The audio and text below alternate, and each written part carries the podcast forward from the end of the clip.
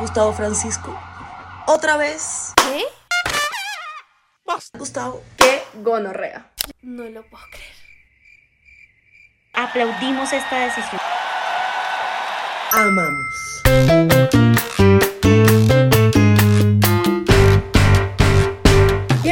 A una nueva emisión de La Caldera, el noticiero feminista de la revista Volcánicas, creado para expresar nuestra indignación y compartir algunas iniciativas que están tumbando al patriarcado una noticia a la vez. Ahora también en Spotify y con contenidos especiales para nuestras amigas en Patreon. Y en la semana en la que marchamos en conmemoración de las luchas de las mujeres por la igualdad, Y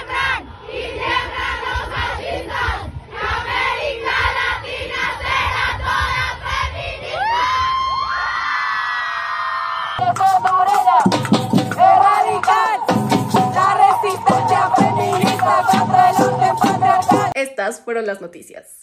Estados Unidos. La ola verde llega hasta Los Ángeles.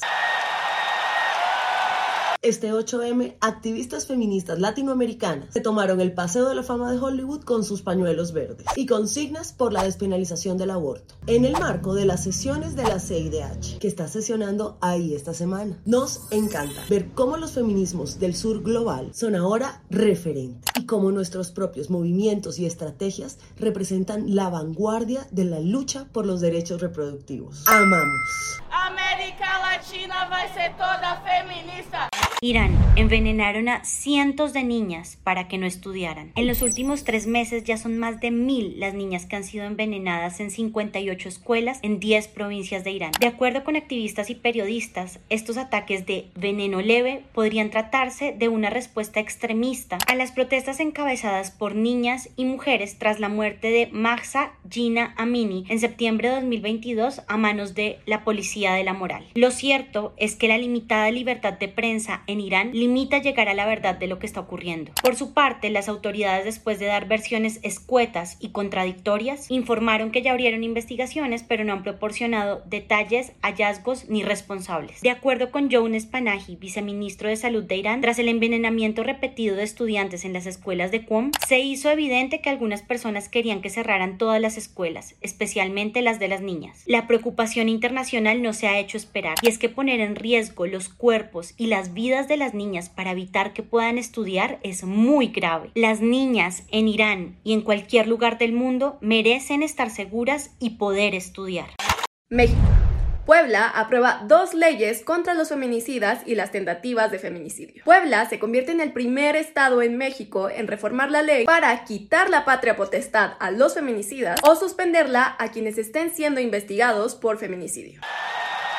La reforma aprobada por el Congreso local el pasado 2 de marzo marca un precedente en el país y abre la puerta para que otros estados implementen la ley Monzón, llamada así en honor a la abogada feminista Cecilia Monzón, asesinada en mayo del año pasado presuntamente por el padre de su hijo, el ex político del PRI, Javier López Zavala. Y en la misma sesión del Congreso local de Puebla fue aprobada la ley de violencia ácida, que tipifica los ataques con ácido como tentativa de feminicidio. Ahora el término violencia ácida será incluido en la ley para el acceso de las mujeres a una vida libre de violencia. Aplaudimos ambas reformas y esperamos que se traduzca en seguridad y justicia para mujeres, infancias y madres. Colombia. Exintegrante del ejército es detenido por presunto abuso sexual a menor. Tras las denuncias por violencia sexual contra niñas indígenas en el departamento del Guaviare, la Fiscalía General de la Nación informó avances en la investigación de dos presuntos implicados en los casos, un militar estadounidense y un exmiembro del Ejército Nacional. Sin embargo, en el caso del estadounidense, quien presuntamente habría abusado de una menor indígena, la Fiscalía dice que no hay evidencia suficiente de que dicho caso haya ocurrido. Claro, como las niñas andan con cámaras en el cuerpo por si las abusan y que la fiscalía les crea. Pero el ex integrante del ejército, identificado como Eliezer Rodríguez Reynoso, sí fue capturado por las autoridades y enviado a la cárcel por abusar sexualmente de una niña de 13 años en el año 2016, cuando el tipo aún era miembro de las fuerzas militares. Exigimos medidas urgentes para garantizar la seguridad de las niñas indígenas. Claramente, los militares no las cuidan. Argentina, por primera vez, la Asamblea Legislativa es presidida por tres mujeres. Por primera vez en la historia de Argentina, tres mujeres presidieron la Asamblea Legislativa en el Congreso. Un aplauso, la primera vez que somos todas mujeres.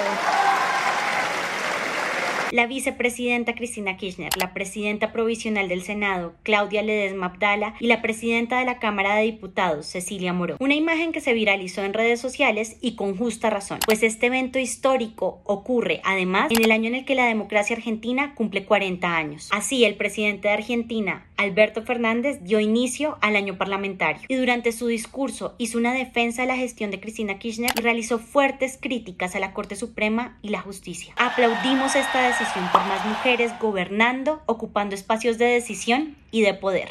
Panamá. Corte Suprema retrocede en derechos LGBT. La Corte Suprema de Panamá rechazó reconocer el matrimonio igualitario, al considerar que no es un derecho humano reconocido por la Constitución, de acuerdo con un fallo publicado el primero de marzo. ¡Qué gonorrea! El fallo indica que hasta ahora el matrimonio igualitario solo es una aspiración para ciertos grupos implicados, pero no tiene categoría de derecho humano ni fundamental. Alguien avísele a la Corte Suprema de... derecho a la igualdad y no discriminación. Desde el 2016, varias parejas del mismo género han solicitado declarar inconstitucionales las leyes en contra del matrimonio igualitario, con la intención de que sus matrimonios celebrados en otros países sean reconocidos legalmente en Panamá. Sin embargo, esto sigue sin ser una realidad. La Corte Interamericana de Derechos Humanos reconoce el matrimonio igualitario como un derecho humano. Exigimos que sea respetado en toda la región. Nuestros derechos no se debaten, se garantizan. Chile se promulga la ley TEA. El gobierno de Chile promulgó la esperada ley TEA, que tiene como objeto asegurar el derecho a la igualdad de oportunidades y resguardar la inclusión social de niños, niñas y adolescentes y adultos con trastorno del espectro autista o TEA, eliminando cualquier forma de discriminación. La ley se basa en ocho principios. Trato digno, autonomía progresiva, perspectiva de género, interculturalidad, participación y diálogo social, neurodiversidad, detección temprana y seguimiento continuo. Y para asegurar el cumplimiento de la ley, el Estado deberá desarrollar diversas acciones, entre ellas la promoción de la investigación y la divulgación de los resultados de investigación en torno al autismo, así como la incorporación de estudios poblacionales sobre el trastorno del espectro autista. Celebramos esta iniciativa de ley que responde a los derechos de las neurodiversidades. Ojalá más países de la región la tomen en cuenta. Y bravo Chile. México. Cancelan otra vez audiencia por tentativa de feminicidio contra la activista trans Natalia Lane. Por tercera vez, el Tribunal Superior de Justicia de la Ciudad de México aplazó la audiencia intermedia por el intento de transfeminicidio al que sobrevivió la activista y trabajadora sexual Natalia Lane el 16 de enero del año pasado. Natalia y su abogada tenían programada una audiencia para el jueves 2 de marzo a las 10 de la mañana. Sin embargo, aunque al lugar llegaron todas las partes, se les informó que no se llevaría a cabo porque el juez estaba enfermo. De acuerdo con Olivia Rubio, abogada de Natalia, esta no es la primera audiencia que no se lleva a cabo. Desde el año pasado han esperado que suceda la audiencia intermedia para que Natalia tenga acceso a la justicia pero se las han cancelado. Qué gonorrea tanta revictimización estatal. Ciudad de México se jacta de ser una ciudad de derechos, una ciudad que reconoce la identidad de género de las personas trans, pero también cuando una persona trans quiere acceder a la justicia, se encuentra con este tipo de violencias institucionales y con estas omisiones. Exigimos justicia, verdad y reparación para Natalia Ley. Y en noticias del entretenimiento, la campanita negra alborota una nueva ola de racismo. Fijamos sorpresa. Otra vez un personaje de ficción alborota la blanquitud porque esta vez no será blanca. Y la audacia les llega hasta hablar de un blackwashing de la cultura blanca. Pero si las hadas no existen, Karen. Mejor hablemos de las buenas noticias del entretenimiento, como el lanzamiento de Valiente, el cómic de una superheroína guatemalteca que creó la rapera Rebecca Lane, y de su tema central, Lucha como mujer, lanzado el pasado 17 de febrero. Ella tiene razones para ser muy desconfiada, pero está cansada de despertar asustada. Se mira en el espejo y elige ser valiente. Qué bonito poder crecer ahora con estos referentes y estas letras, y no escuchando un disque mátalas con una sobredosis de ternura. Un tema que hace apología al feminismo y volvió a sonar en la voz de Alejandro Fernández. Nada más y nada menos que en Viña, después de que hace unos días andaban celebrando el poder femenino. Yo no entiendo qué les pasa de. Aunque el compositor del tema horrendo dice que va a cambiar la letra, aclara que solo quitará lo más fuerte, como daga y pistola, pero seguirá diciendo mátalas y vuélvete asesino de mujeres. No, pues gracias, tan considerado el compositor de apologías feminicidas. No lo puedo creer. Y la machiperla de la semana va para Gustavo Francisco. Otra vez. De verdad, Gustavo, felicitando a tu amigote Holman Morris.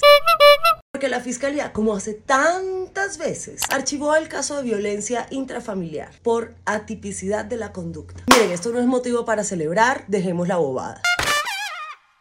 Gustavo. Y tampoco quiere decir que sea inocente. Solo que a la fiscalía le parece que no era tema de derecho penal y que la denunciante desistió. Pero es que la fiscalía ni siquiera puede declarar a alguien inocente. No, no, no, no, no. Qué oso, Gustavo. A Uribe también le archivaron las denuncias. Lo vamos a felicitar por inocente. Eh, no me digo, no me parece que este chico sea muy listo.